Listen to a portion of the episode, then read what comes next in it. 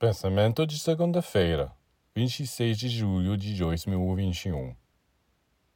Se os humanos soubessem olhar os menores atos de sua vida cotidiana para interpretá-los, apenas vestindo-se e despindo-se a cada dia, entenderiam que estão repetindo o processo da encarnação, a descida à matéria, e a desencarnação, a ascensão ao espírito. Assim como quando nos vestimos, começamos com as roupas mais leves, camiseta, roupas de baixo, e terminamos com um sobretudo grande. Da mesma forma que nos encarnamos na Terra, entramos cada vez mais em corpos densos, até mesmo no corpo físico. Se o ser humano ainda não se conhece em sua verdade, é porque está coberto por várias camadas.